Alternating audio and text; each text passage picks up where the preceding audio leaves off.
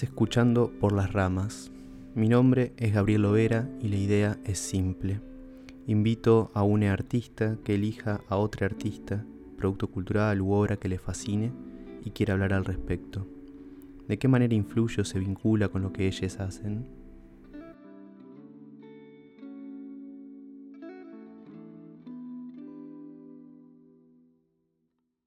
Ani, nada, acabamos de hablar hace dos segundos, pero ¿cómo andás? Pues ahí vamos, creo que estamos bien, estamos vivos, estamos respirando y, estamos, estamos bien. Bueno, eh, la voz que están escuchando en este momento em, es de Daniel Lobato. Dani es un fotógrafo de Ciudad de México que conocí, tuve el placer, digamos, de, coincidir con él en un, taller, una diplomatura de fotoperiodismo que estábamos haciendo en Oaxaca con Alfredo Estrella, era... Eh, sí. Sí, Alfredo Estrella. Con Alfredo Estrella, eh, que es un fotoperiodista que trabaja para la AFP y mm, bueno, mi idea es muy simple, le comuniqué de qué se, trata o se va a tratar un poco este podcast, que es elijo a un artista, ese artista elige o una obra de arte u, otro artista, y tratamos de charlar un poco acerca de esa persona que selecciona o el objeto, eh, la pieza musical, lo que cada uno elige, y cómo se vincula con la obra de cada uno, también es una suerte de entrevista para darnos un poco a conocer. Dani, bienvenido al, podcast. Este, después vamos a hacer una, introducción más formal eh, por escrito. no, muchísimas gracias, Gaby. Fue un honor conocerte y conocernos en Oaxaca y después eh, darte un poco de. mostrarte la parte de la ciudad que me gustó un chingo. Y un honor sí. Bueno, gracias. Em, bueno, Dani, para arrancar, digamos, eh, más sobre tu vida y después vamos a, hablar sobre quién elegiste, por qué lo elegiste.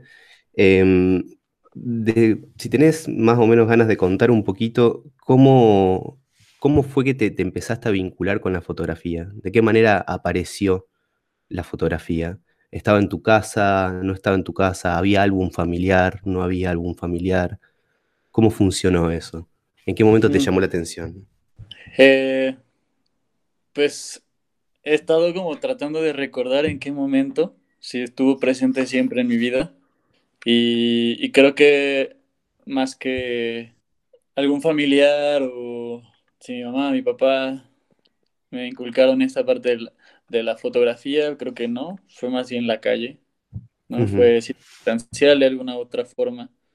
Al estar más cercanos, no sé, creo que soy víctima de esta globalización y el teléfono celular y la cámara en el teléfono celular, ¿no? Porque tenía alrededor de 21 años, 20 años, eh, al momento en que empecé a tomar fotos con el celular, ¿no?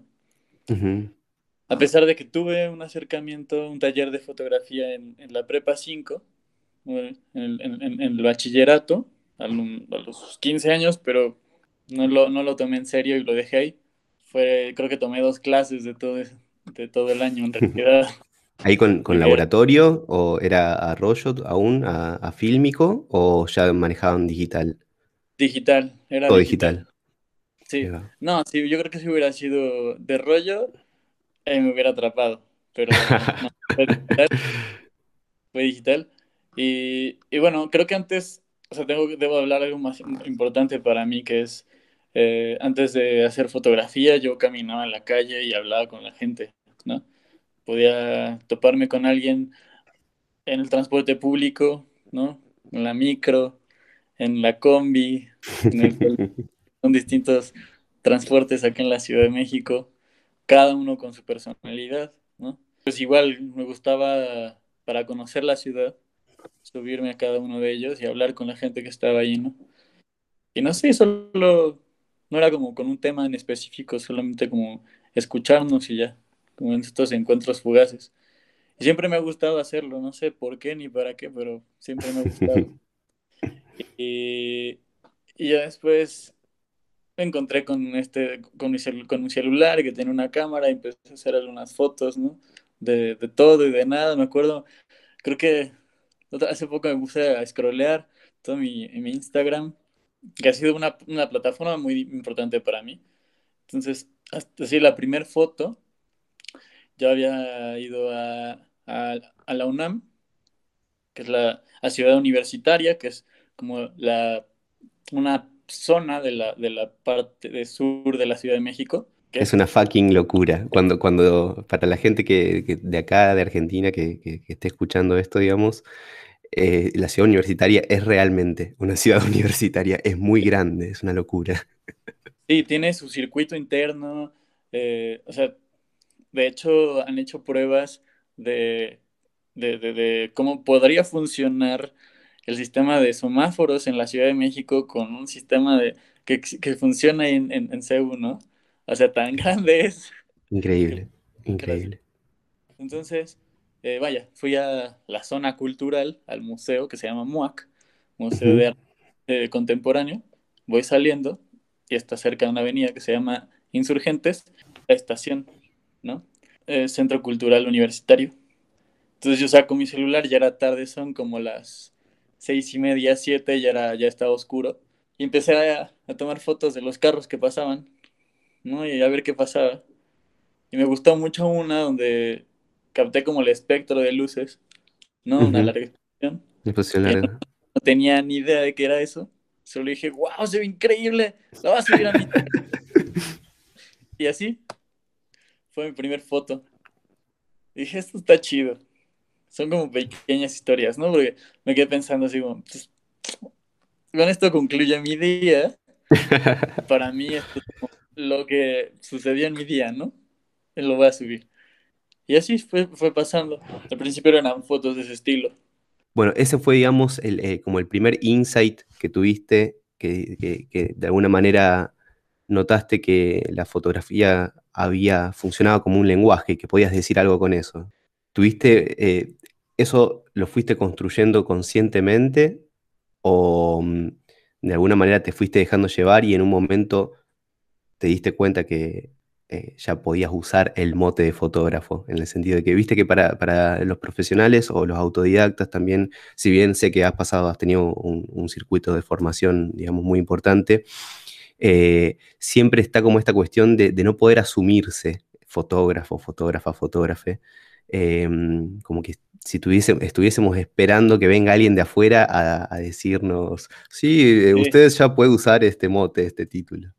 Eh, ¿Eso lo construiste de alguna manera como diciendo voy hacia allá o se dio naturalmente? ¿Cómo, cómo pudiste desarrollar eso? Ah, en ese momento no, no fue consciente.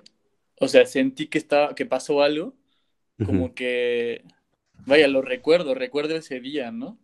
Solo, o sea, lo que sí me di cuenta es que fue un momento muy sensorial el que el previo a hacer estas fotografías y que, y que para mí fue, no sé, ya después con el tiempo sí fue como, vaya, sí, sí fue un momento de descubrir un lenguaje, pero no conscientemente, ¿no? Uh -huh. Fue como el comienzo de un, de, de, sí, una manera más in, intuitiva, que en realidad muchas veces funciono de esa manera, ¿no? Hago la manera de manera de las cosas de manera intuitiva y después digo, pues va, me latieron y les doy a lo mejor después más estructura o no, o lo dejo así si me gustó. Pero en este caso la foto, pues sí fue, fue fueron unos meses de, de, hacerlo de manera intuitiva, solamente con el celular. Uh -huh. Y después, esto fue previo de a, a la universidad, decidí estudiar biología unos meses. Y después dije, no, no puedo estar ahí, no, no me hallaba, ¿no? Pero bueno, no, voy a ir un poco más lento, ¿no? Como seguía como sali saliendo a la calle con esta dinámica de hablar con la gente, sobre todo era escucharles, ¿no? Uh -huh. Y con tomar algunas fotos, no directamente de las personas, no hacer retratos, o sí, sí era un retrato de la persona, pero más como del ambiente, ¿no? Y pero tampoco me ponía a escribir ni nada, o sea, era solamente como de, bueno, güey, quiero tomar una foto en este momento, ¿no? O sea, de nuevo era esta parte intuitiva, ¿no? De hacer las cosas como este tipo de entrevistas que no lo eran como tal, simplemente era de, saber el chisme, ¿no? A ver, saber qué estaba pasando, ¿no? En esta persona que se sentó enfrente de, no sé, hay una calle que se llama 16 de septiembre, que está en el centro de la Ciudad de México, y al mediodía llegan estudiantes de, de ópera, de, de, la Escuela de Música en Bellas Artes, y que también está en, en el centro, y para ganar dinero extra, pues se ponen a cantar algunas piezas de ópera, ¿no? Algunas... Eh, bueno, no sé nada de ópera en realidad. Eh, tenemos, armamos la imagen de todas maneras. cantan ópera. Y está un señor, me acuerdo mucho de esa escena, está un señor mirando y, y me acerqué a platicar con él y vaya, la charla duró como hora y media, dos horas. pero me, me, recuerdo mucho de él Don Filomeno, aparte del nombre muy peculiar. Muy peculiar. y él le decía, es una persona que no tiene suerte, ¿no? Es una persona sin suerte. Él decía, vivo así y estoy bien, pero no tengo suerte en la vida, ¿no? y así me contaba como que un día terminó en el hospital, pero no podía entrar a ese hospital, o sea, como a la zona de urgencias porque eh, las camas estaban muy llenas, entonces tuvo que entrar a pediatría, entonces tuvo la mala suerte de que lo atendieran en pediatría. Y dije, yo adentro de mí fue como, güey, te atendieron de todas formas, ¿no? Claro, Qué claro. suerte. Pero él no, o sea, él, no tuve la suerte, o sea, por mi mala suerte me mandaron con los niños y ahí estuve dos días y después ya me subieron a mi cuarto y, y el día que tenía que salir no había nadie en mi familia que me fuera a recoger, entonces me quedé una noche más en el hospital porque todos estaban en la fiesta y ya después, el siguiente día pasó un taxi por mí y me fue a mi casa y todos están, o sea, de nuevo, un pesimista nato, así. que no tenía suerte. Cuando llegó a su casa, era como, no tengo suerte, no tengo suerte. Y esas cosas me parecían increíbles, ¿no? Y dice, pero ¿cómo? a veces era como, pero ¿cómo puedo tomar una foto sobre esto? No, no quiero. Tenía un, algo en la cabeza que no quería tomarle fotos a la gente. Y ya después comencé a tomarle fotos a la gente, no retratos. Primero eran sus espaldas porque me daba miedo tomarle la foto de frente. Eh, yo creo que creo que cualquier, eh, cualquier persona eh, que empieza a animarse a la fotografía y a, la fotografía callejera, que son esos intentos ¿viste? Que, uno tiene, empieza a, a, chocarse con que busca una, foto, una imagen, dispara y cuando la ve, ve espaldas, porque es muy difícil hacer fotografía callejera con la cámara eh, que sea más o menos notoria, pero diciendo acá estoy yo, estoy tomando una imagen y sacarle a alguien de frente. Es, es realmente un paso a, realizar muy importante. Me hiciste acordar a, a eso. Sí, Sí, es un reto muy grande. Eh, lo que me hizo como dar el siguiente paso de ya, ahora como si pedirle una foto a una persona, pero ya con el, en el temor de, vaya, bueno, ese, ese miedo nunca se va a quitar. Pero, o sea, bueno, a mí no se me ha quitado el pedir una foto, un, retrato y ahora qué voy a hacer, ¿no? Porque siento que es es, es, es, un reto eso. Me dicen que sí, pero ¿y ahora qué voy a hacer con, con toda esta responsabilidad? Con la foto análoga, que fue cuando entré a, a estudiar en la activa de fotografía, que es una escuela, pues, sí es una escuela importante de foto aquí en México. Nos dejaban de tarea hacer ciertos ejercicios y yo siempre llevaba retratos.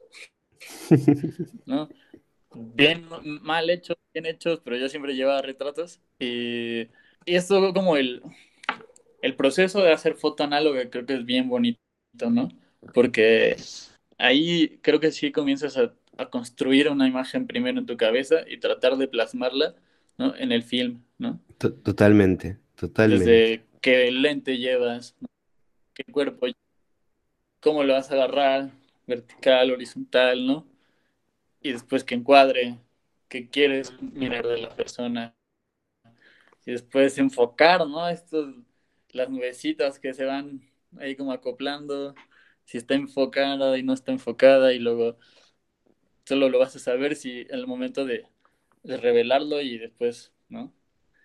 todo eso es una magia, o sea, por eso te digo, si Totalmente. a foto análoga desde la prepa, no sé, yo creo que hubiera, hubiera, sido distinto, ¿no? No sé, o sea, ese momento en que comencé a hacer foto análoga fue, yo creo que cuando comencé a concientizar, este es un lenguaje distinto y que puedo decir muchísimas cosas que me, me ayudaron a expresar eh, emociones que no había expresado y no, o no sabía expresar o no sé expresar con palabras o con, de otra forma, ¿no?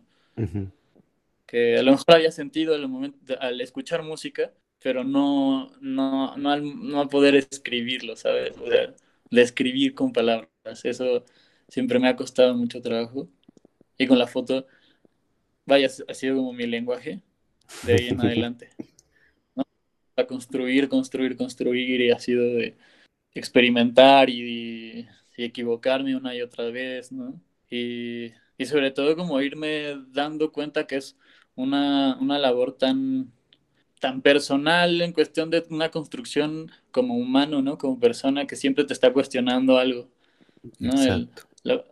dependiendo a quién estés retratando, con quién, te, quién estés escuchando, en las situaciones, en los contextos, no sé. Ya me debrayé un poco, pero...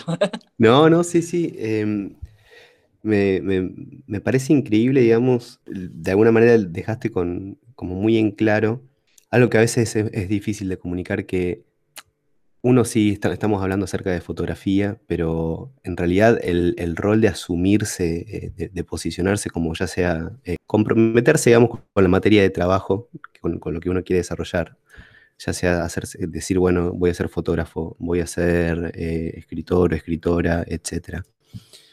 Me parece que de alguna, de alguna manera tiene mm, esto de estar constantemente eh, en construcción o de construcción, como quiera llamarlo, pero esto de estar va más allá de el trabajo en la imagen, sino que te afecta como persona también, porque bueno, obviamente es un registro de lo que vos ves, y en todos esos registros, ya, lo sabemos, digamos, desde el momento en que uno hace un recorte en un encuadre, y esto lo estoy empezando a plantear porque me gustaría que charlemos un poco acerca del fotoperiodismo, digamos, uno está haciendo una selección de la realidad, de alguna manera, y esa es su verdad a, mostrar, digamos, hay un detrás de un posicionamiento estético hay un posicionamiento ético, y detrás de ese posicionamiento ético hay una persona que se está buscando constantemente.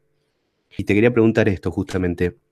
Bueno, nosotros, eh, como dije antes, eh, tuvimos la suerte, bueno, de, estar, de conocernos en Oaxaca, que para mí fue lo mejor que me dejó el taller, porque en, eh, términos generales no sentí que aprendí algo nuevo, digamos, pero claramente estar en contacto con, gente que tiene los mismos intereses abre puertas. Yo por eso creo que recomiendo mucho hacer talleres, para conocer gente que esté interesada en lo mismo abre puertas. Bueno, y con Dani tuvimos unas, una serie de experiencias muy locas eh, cuando fuimos a cubrir en el 8 de diciembre para el Día de la Virgen de Guadalupe. El, el 8 no, ¿cuándo El 11 de diciembre. El, 11 eh, de diciembre. Que bueno, fue un delirio y pude verlo a, a, Dani en acción este, con esto que venías diciendo de hablar con la gente. Yo no podía creer la facilidad con la que te acercabas a las personas y, le, pedías un retrato y charlabas con ellos. Yo, imagínate, eh, nada, se, me veía la cara de, blanquito y me, me, acercaba y, o sea, en un momento trato de imitarte para, y me quedan así mirando como este güerito me está pidiendo una foto, ¿para qué? Digamos. Y realmente quedé fascinado con, con eso que es una habilidad que me parece que está muy vinculada al fotoperiodismo, que es una especie de manejar cierta mm, apertura social, digamos, o cierta predisposición hacia la sociabilidad y tratar de, ser claro y vincularte con extraños, básicamente. ¿Cómo llegaste a, eso? Porque, bueno, vos elegiste el fotoperiodismo. Eh, después podemos, quiero que charlemos un poquito acerca de, cuáles son tus intereses y tus artistas, pero ¿cómo llegaste al, fotoperiodismo y por qué? ¿Qué viste ahí, digamos? Fue muy curioso. De hecho, mi primer clase de foto, antes de algo de cuestión técnica fue con Eloy Valtierra, que es uno de los hermanos de Pedro Valtierra.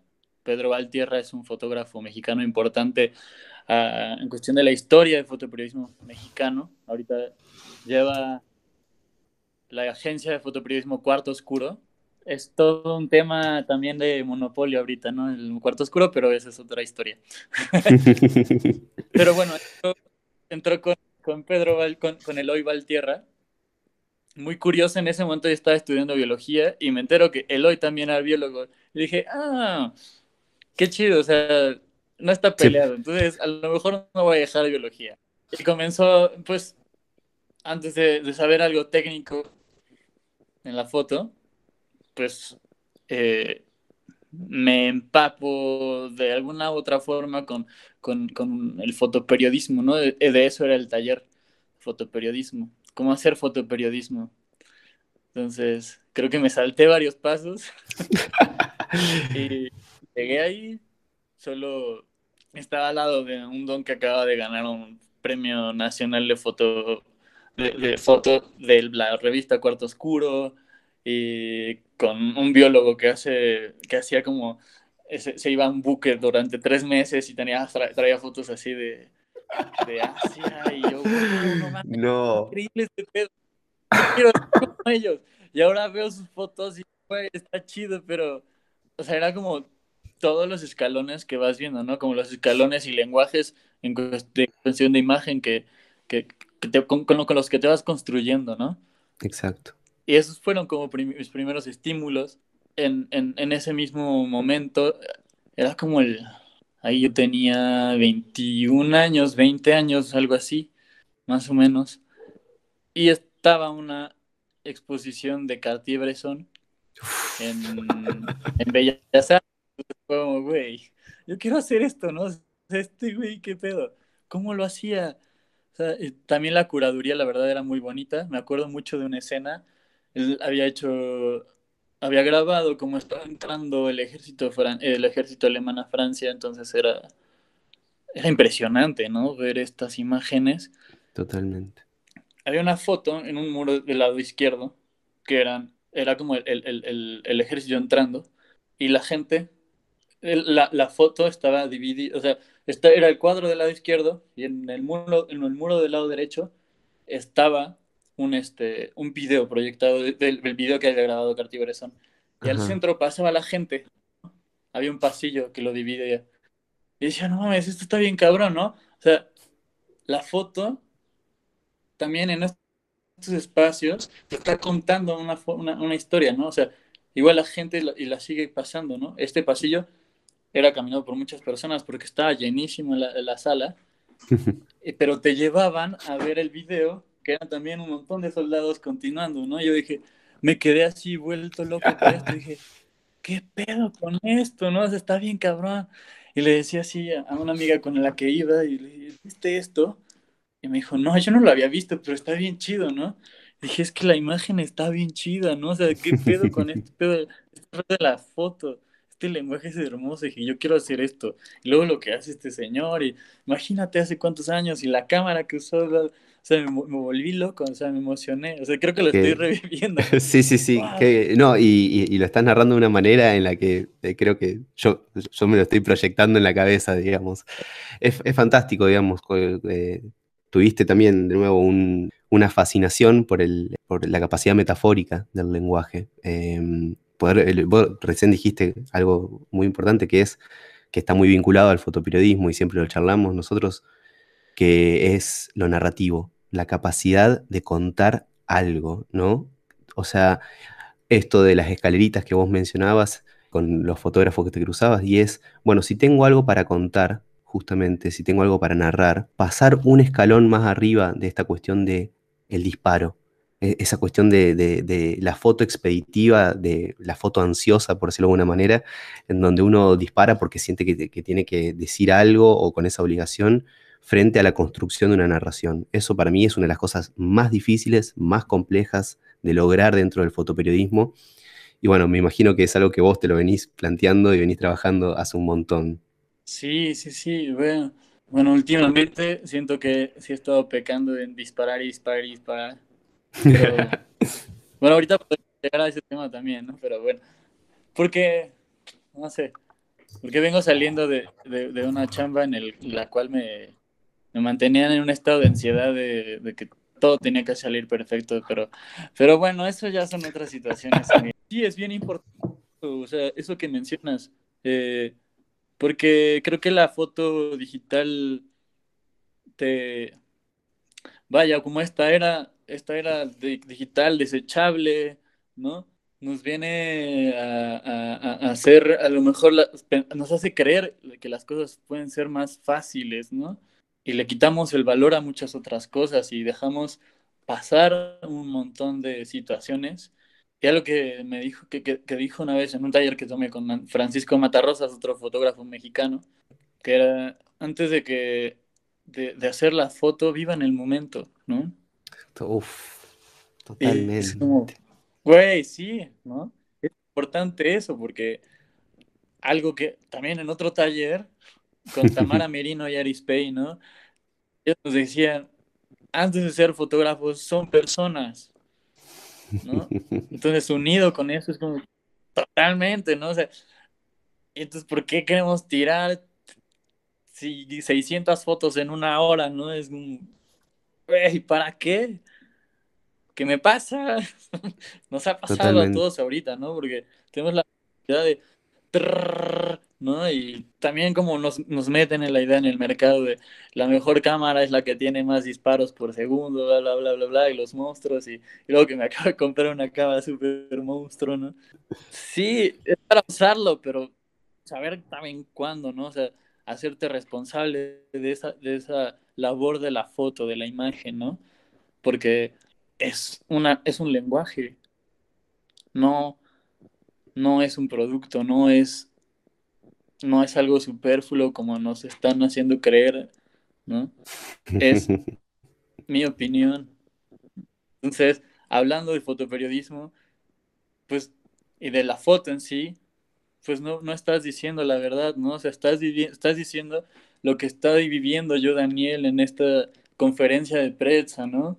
¿Cómo lo estoy entendiendo o no lo estoy entendiendo, ¿no? Solo me mandaron a hacer la foto de, de X personaje, ¿no? Y tengo que hacerle una buena foto como yo entiendo que es una buena foto. Pero para eso creo que es bien importante ese trabajo también personal, ¿no? Porque siempre estás dejando algo de ti en, en esas fotografías. Y bueno, no sé si respondí un poco tu, tu pregunta. Sí, sí, absolutamente. Sabes que me, No, absolutamente. Me quedé pensando mucho eh, también, eh, viste que, digamos, dentro del ámbito de la fotografía, mm, eh, la fotografía de, fotoperiodismo, digamos, está muy vinculada a la fotografía documental y al mismo tiempo tiene como una suerte de líneas muy tajantes en algunos, en algunos aspectos. Sobre todo que mm, por ejemplo, me quedé pensando en la idea de la figura del, editor. Me imagino que vos eh, has tenido que laburar. Eh, me imagino, sí, me imagino que has tenido que laburar, digamos, con, editores.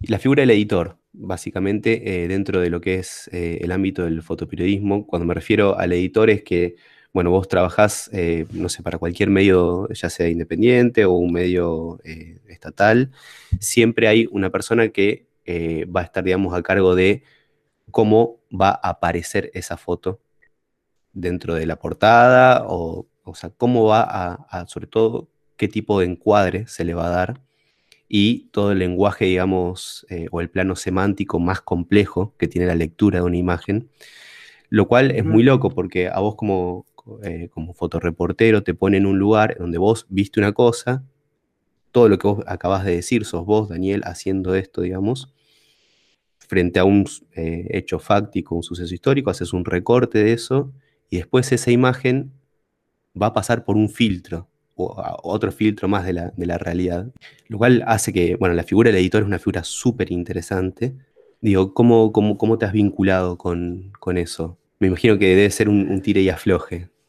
Sí, mm, he trabajado a lo mejor con, con varias personas que hacen esta imagen de editor o editora, pero no lo son tal cual, porque hay una crisis muy grande en, el, en, la imagen o en el fotoperiodismo en México, en la prensa en México, y no sé si, no sé si en Latinoamérica, de que no existe la labor de edición, ¿no? Esta imagen.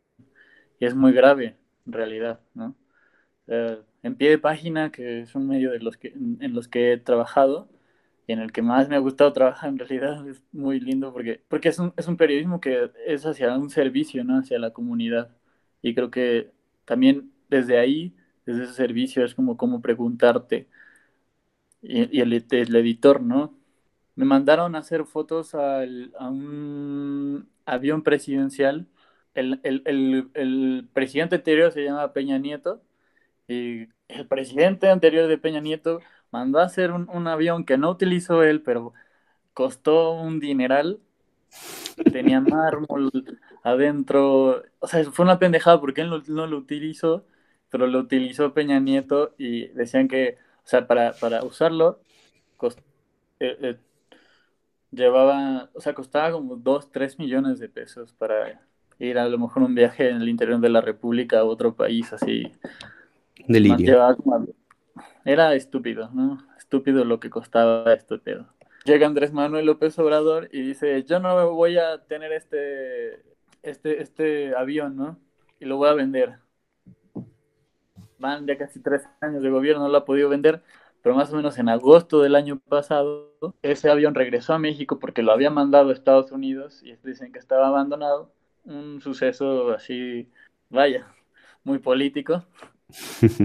y nos dejaron a la prensa entrar a, a, este avión a tomar fotos, ¿no? Me toca esta asignación, para pie de página. El editor en ese entonces se llama Duilio, Duilio Rodríguez. Es muy bueno, muy buen fotógrafo. Y me decía, ¿qué es lo importante o qué es lo que qué, has pensado que quieres tomar o que quieres contar a la gente de, de, del avión, ¿no? Yo decía, no, pues la ostentosidad y no sé qué. Me decía, también piensa en, en la dimensión, ¿no? La dimensión de... Solo me dijo eso, piensa en la dimensión del avión, ¿no? Yo me quedé pensando, o sea, esa dimensión que se refiere. Dimensión de tamaño, dimensión desconocida, dimensión de qué estás hablando, ¿no? Qué chido, o sea, ya me dio una línea. Y creo que eso es bien importante, también que haya un un, diálogo, un, un diálogo entre el editor, editora y el fotógrafo, foto, la fotógrafa, ¿no? Porque es construir también esta, esta necesidad. Ahora, entonces, yo, Daniel, ¿cómo entro? O mi opinión, ¿cómo entra ahí, no? O sea, siempre está ahí presente, pero ya mi foto, en ese momento, yo considero que ya, ya no me pertenece, ¿no? Exacto. ya pertenece más bien a la, a la, sociedad porque es un servicio. El fotoperiodismo yo lo entiendo como un servicio, porque estoy informando a la gente para la gente, ¿no? Entonces yo decía, chale, qué, qué labor tan cabrona, ¿no? Porque nada, o sea, solamente, aparte estaba el contexto de la COVID, entonces iba a haber menos gente en este, en el hangar presidencial, en el, aeropuerto de, de, México, ¿no? éramos alrededor de 50, 60 personas por el protocolo de, de, sanit de sanidad, el protocolo de, de salud ¿no? de, del país. Entonces, pues ya vamos ahí todos con la mascarilla, los gogles, un montón de gel por todos lados. Y me desperté a las 4 de la mañana, hace muchísimo tiempo que no me despertaba a esa hora. Y, y llegas a, a un búnker militar y todo este proceso, yo empecé a tomar fotos ahí, ¿no? Dije, creo que es toda una experiencia, quiero contar esto, ¿no? Entonces tengo ahí unas fotos de unos militares ahí marchando, haciendo su, su, su rondín alrededor del búnker. Después nos subieron a unos, este, a unos camiones militares, nos llevaron ahora sí al hangar presidencial. El presidente dio su, su conferencia y atrás estaba el, el, el avión enorme, enorme, enorme, enorme. Era como 200 metros, de, no, 100 metros, 200 metros de largo más o menos. Sí, era del tamaño de una cancha de fútbol más o menos, así enorme, enorme, enorme. No, qué locura. ¿cómo? Primero, ¿qué lente voy a usar, no? Entonces era como tirarme al suelo y con el angular para que se viera todo. Y las personas, las personitas no se veíamos así, ¿no? Eran, éramos pequeñitos. Simplemente éramos de la, el tamaño de la mitad de una llanta de esta madre. Sea, ¿cómo?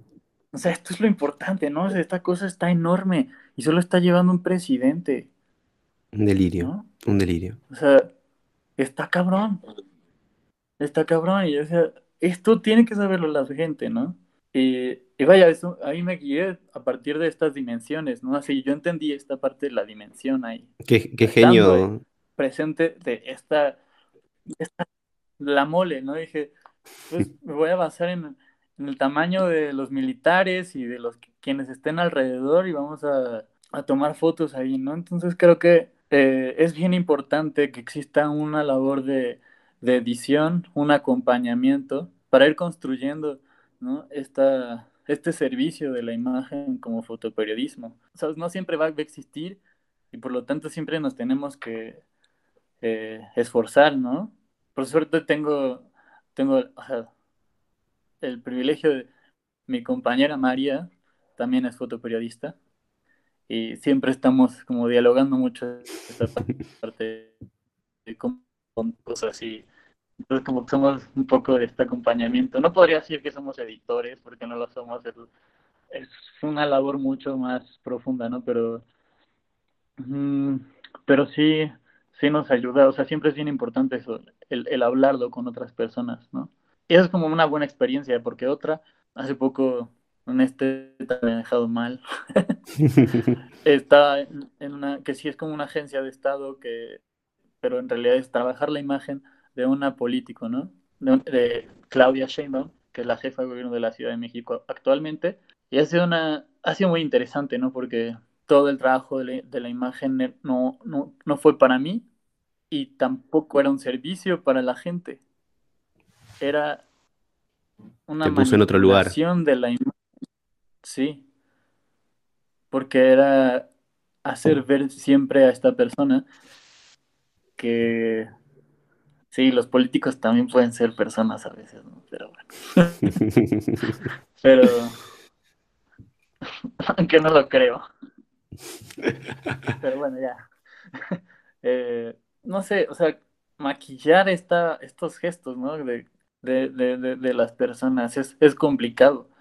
Es, es, también quitarme un montón de, de opiniones personales y creencias porque tengo un contrato ahí existe también esta parte de ética laboral y tengo que respetarla porque también, vaya, o sea, por una situación personal también, ¿no?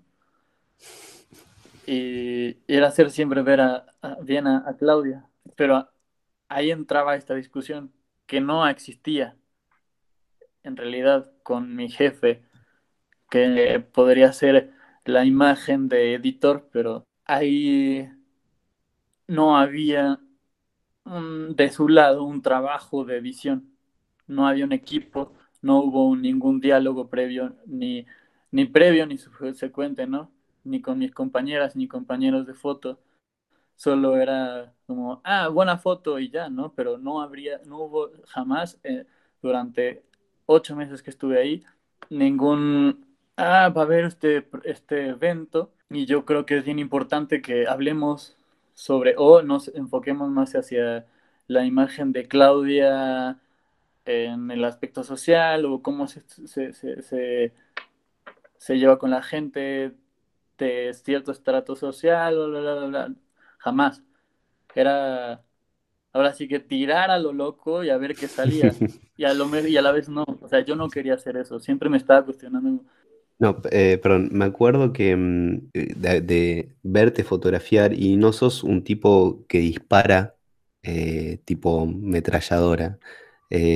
te tomas un tiempo, obviamente el, ejercicio del fotoperiodismo te, te, demanda esto de disparar a, chorro, a veces en automático, cosas que fuimos charlando que, que son prejuicios que uno tiene que ir venciendo, salir del manual a veces por, por la porque la situación tiene una dinámica y una, em, una adrenalina, es una situación bastante vertiginosa cuando hay actos, etc.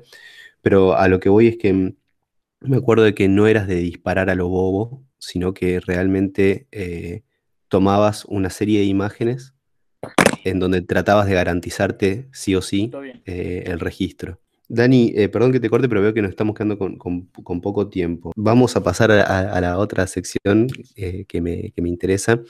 Cuando yo te contacté, me dijiste mm, que, bueno, eh, que, a vos te gustaría, y me lo dijiste con mucha seguridad al toque, ni siquiera lo tuviste que pensar, de que te gustaría trabajar o, charlar acerca de un músico en particular, que, bueno, lo estuve investigando, como te, decía antes, que se llama Omar y los Invisibles. Bueno, los, eh, tengo que hacer una aclaración que es con X, digamos, em, y eso, bueno, ya claramente hay, un posicionamiento desde ese lugar. La verdad que eh, para cualquier persona que quiera, que le interese, digamos, al menos en un dato wikipedístico, por decirlo de una manera, puede poner Omar y los Invisibles en, eh, en Google y va a encontrar algo de información. Mm, me gustaría que me cuentes por qué elegiste a, este pibe, a este, este, chico muy, muy, muy joven, y después eh, llevarlo hacia algunas similitudes con, un fenómeno o, mm, Sí, una, especie de fenómeno cultural que se produjo acá en Argentina de hace más o menos dos años, que tiene que ver con el manso indie, o así se, lo tituló, digamos. Después vamos a llegar a eso, pero me interesa que lo vinculemos. Contame cómo llegaste a, Omar y por qué lo, trajiste acá. Sí, pues a Omar lo, conocí, a Omar y los Invisibles lo conocí antes de, de que fuera Omar y los Invisibles. Él iba dos años abajo, no más, bueno, varios años abajo de mí en la primaria. Más o menos él iba en primero, yo iba en, cuarto. No hubo tanta relación ahí, ¿no? Me llevaba más con su hermana, que somos de la misma edad, Andrea. Pero iba siempre a las fiestas a las fiestas infantiles, ¿no? Entonces también jugábamos con él ahí, bobeábamos, ¿no? Chiquillos, hasta la secundaria que de repente nos volvimos a encontrar, ¿no? Con Andrea y luego también siempre iba su hermano. Y siempre fue muy, muy pillo, muy despierto, ¿no? muy curioso. me acuerdo que luego así cantaba y cantaba cosillas bien raras y decía cosas bien, bien, vaya, sin sentido para nosotros y para él mucho sentido, ¿no? Siempre fue así, muy, muy fugaz, muy elocuente, muy... Estaba, estaba muy loquito. Y siempre hacía reír a la gente, sobre todo con sus cosillas, ¿no? Ya después, este, nos, nos separamos por la vida, ¿no? Andrea y yo y también Omar por consecuencia. Nos volvimos, nos volvíamos a encontrar de repente como en fiestas ahí en la ciudad. Pero yo no tenía conciencia de que él hacía música. De repente me entré como por Facebook que tenía un canal de YouTube, ¿no? Las gomitas de Guanábana. Exacto.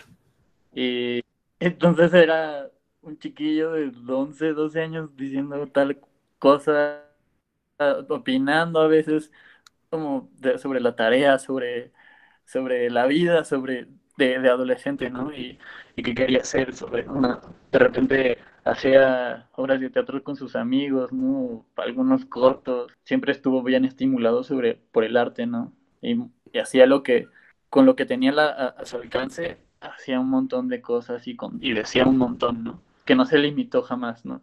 Después escuché alguna u otra canción, no a conciencia, y fue, no sé, pues fue como fue, la verdad.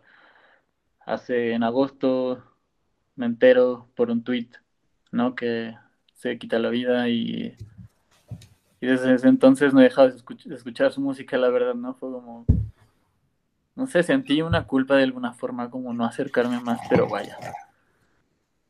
Pero su música me, resonó muchísimo en este, en este contexto de la pandemia, ¿no? Como, porque habla mucho de, un tipo de ciudad, ¿no? Desde de cómo se vive desde la adolescencia, como de caminarla, de, mirar pues esta, esta ciudad tan caótica y tan violenta y tan, tan voraz, ¿no? tan voraz y, que, que ni modo, aquí me tocó vivir y la neta es como, me encanta vivir aquí también, ¿no? Me encanta la gente que vive acá también. Y, es fabulosa también por desde este mismo caos, pero y que lo sabe describir muy bien desde su, con sus palabras y lo que te decía, ¿no? Como tiene un lenguaje ya muy, muy claro, muy establecido desde, desde su generación, ¿no? desde la internet y todo lo que conlleva, ¿no? Muy globalizado y a la vez muy local. Totalmente. Vos sabés que mm, eh, cuando vos lo pasaste, eh, lo empecé a escuchar y, bueno, eh, para la gente que, escuche esto y después vaya a, googlear a a Omar y los Invisibles. Es, eh, Omar es un solo eh, muchacho, digamos, que hace una suerte de, eh, punk con guitarra acústica. Tiene alguna reminiscencia a Daniel Johnston, pero desde otro lugar, digamos, quizás desde lo freak, desde lo raro. Y algo que me llamó mucho la atención, tanto en su figura como en las letras, las letras me parecieron increíbles, una lucidez increíble para un chico de 18, 19 años que escribe algo así, que tienen este, esta cuestión muy, una mezcla muy particular que es entre lo crudo y lo visceral, digamos, eh, eh, eso que, que emerge, digamos, de las tripas, y al mismo tiempo una suerte de ternura absoluta como esas reflexiones que se llegan a través de una ingenuidad eh, muy, muy dulce, digamos, como persona, que es algo que, viste, que, normalmente coexisten en la adolescencia. Este, tiene eso, como un gesto punk adolescente con eh, el mundo eh, es un lugar muy feo y tengo algo para decir, digamos. Creo que, al menos en mi caso, me, me llevó hacia ese lugar. Y bueno, y acá hubo un fenómeno, digo un fenómeno porque eh, ahora las cosas están un poco más eh, calmadas, por decirlo de alguna manera. También creo que tiene que ver con esta cuestión del COVID y que, no han seguido teniendo tanta exposición. Pero hay una provincia que se llama Mendoza, en donde eh, surgió como un fenómeno de, chicos y chicas más o menos de esta edad, así como saliendo de la secundaria, que hacen un tipo de música muy similar quizás no estéticamente, pero desde el lugar en donde emerge esto, digamos, desde donde sale. Hay una bandita que, se llama Usted Señálemelo, que creció muchísimo, que es una, eh, un, perfil estético muy diferente, pero uno de esos, de esos chicos, eh, el hermano, tiene una banda eh, que se llama el Proyecto Solista. El nombre artístico es Simón Poxirran, digamos. Para que te des una idea, Poxirran es un pegamento que se jala acá que normalmente los chicos de la calle jalan, digamos. Y bueno, la cuestión es de que hay como una mezcla... del activo. Del activo, así le dicen fuerte. Em, bueno, la cuestión es de que hay una mezcla de, letras contestatarias con ternura y, dulzura y al mismo tiempo uno ve eh, a alguien, no sé, tan, tan, joven y con una serie de sentencias con mucha claridad, ¿no? Algunos versos de los temas que tienen mucha claridad y decís, ¿Cuántos años vivió esta persona para llegar a este tipo de, frase o enunciado este, para decir esto? Así que bueno, ahí hubo un punto de similitud que encontré que, me fascinó. Em, lo que te quería preguntar es, Pique en un montón de las canciones de él, aparece la ciudad, que era lo que vos me estabas hablando. No sé, yo, tuve una imagen, bueno, yo estoy eternamente agradecido con vos porque me, me permitiste conocer una ciudad de México a la cual nunca hubiese accedido si no fuese eh, con un local. Por lo tanto, bueno, aprovecho eh, públicamente para decir gracias. Pero más allá de eso, es, es una, eh, a, mí la sensación que me quedó de Ciudad de México es que es una ciudad absolutamente efervescente. Y creo que tiene que ver con lo que vos decías. Hay un contraste enorme entre el caos que es la ciudad y también una cosa que tiene una belleza inabarcable, porque hay miles de historias escondidas en ese caos. Quería preguntarte eso, ¿cómo, ¿qué encontraste en las letras o qué encontraste en, esta figuración continua de la ciudad y si lo vinculás a tu producción fotográfica de alguna manera? Sí, hay una, hay una canción, ay, no recuerdo el título, pero de una escena en la que eh, retrata la escena, la, situación de una estación del Metrobús, ¿no? Eh, es un transporte de la Ciudad de México. Y es, un camión articulado, como de, como de doble remolque, que transporta como alrededor de 100 personas, ¿no? y pasa constantemente. Entonces estas estaciones es como si fuera, bueno, son muy pequeños andenes y muchas veces por la cantidad de personas que hay adentro, bueno, ha, habido la, situación de que cae una persona y es una tragedia, ¿no? Pues la atropellan, entonces él relata una situación de ese estilo, pero como la contrasta, ¿no? Como alguien cae, ¿no? Pero en, ese mismo momento está discutiendo una señora con su hija porque ella tiene 13 años y está embarazada Uf, y el señor de atrás le está mirando las nalgas, ¿no? Y es como, güey, qué feo, ¿no? ¿Cómo le estás mirando todo esto? todo eso en una letra. Es Todo eso en una letra y vaya, yo, yo, yo, yo lo veo mucho como, o sea, no, no es de que mi, mi foto diga, hable constantemente de la tragedia ni nada, simplemente creo que ha encontrado, él se encontró como en esta parte de escribir, como un desfogue también, un trabajo personal y, y querer decir algo, esta necesidad de compartir algo que tiene guardado, no atorado, con una posición también este, bastante plantada, ¿no? En cuestión política o no sé. Y desde su inocencia, como lo, lo dice sin pelos en la lengua, ¿no? totalmente. Sin... Porque lo dice tal cual, ¿no? O sea, este güey, este, este un señor barrigón, bigotón, cómo está mirando a esta, esta, esta chica de 13 años que, que en unos meses va a ser madre, mientras su mamá le la hace sentir más culpable y a dos metros una persona se cae y es aplastada, ¿no? Güey. Él lo dice muy bien, yo lo digo muy mal. Desde, desde, desde su música, que podría ser hasta incluso muy satírico, sarcástico, Totalmente. desde, Hay, hay- hasta- desde una o sea, sin, sin, sin un sentido de herir a nadie, ¿no? Sino, lo quiero decir así. absolutamente. Hay, hay una canción que se llama No te mueras tanto, que me pareció eh, increíble la letra. Realmente se, se las recomiendo. Búsquenla ahí, Omar y los Invisibles, No te mueras tanto, crudo, entre paréntesis.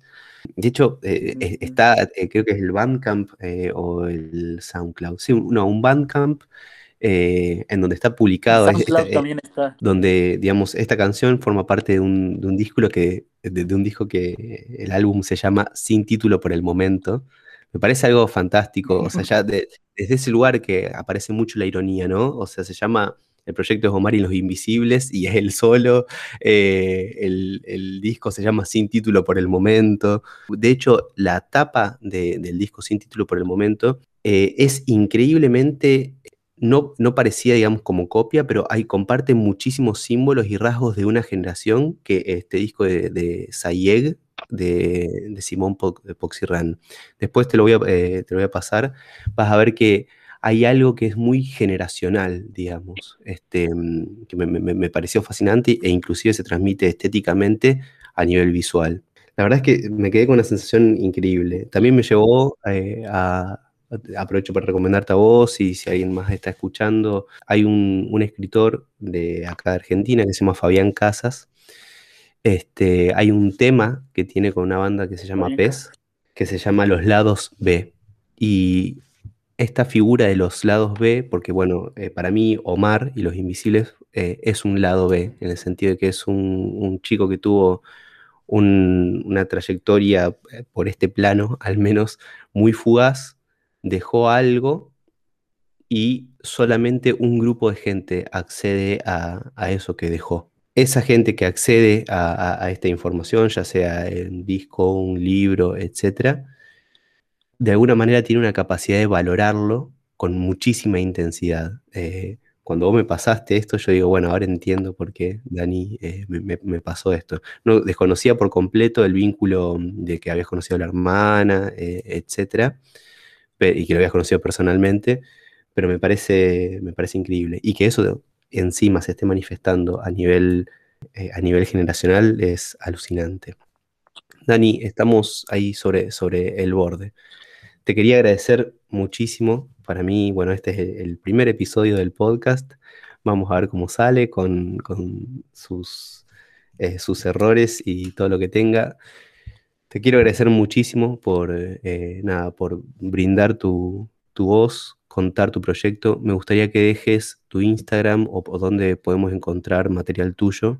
Es eh, arroba foto guion bajo lobato en Instagram. Y ahí tiene el vínculo para otra cuenta. Una es un poco más, un poco más personal y otra, mi trabajo un poco más estructurado. Bueno, por ahora nada más ahí me pueden encontrar. Bien. Próximamente habrá página y todo. Y no, hombre, muchas gracias y qué honor ser el, el que vaya inaugurando. Te debo los tamales, así se dice por acá. Soy el padrino del... Totalmente. del Em, podcast. No, contigo, un genio, eres un genio. Me encanta cómo escribes. Bueno, Dani, muchas gracias. Em, bueno, te mando un abrazo enorme. Muchísimas, muchísimas gracias por esto y espero que al resto de las personas que estén escuchando les, les guste. Espero lo mismo, muchísimas gracias, Gaby, te quiero mucho. Yo también. Nos vemos.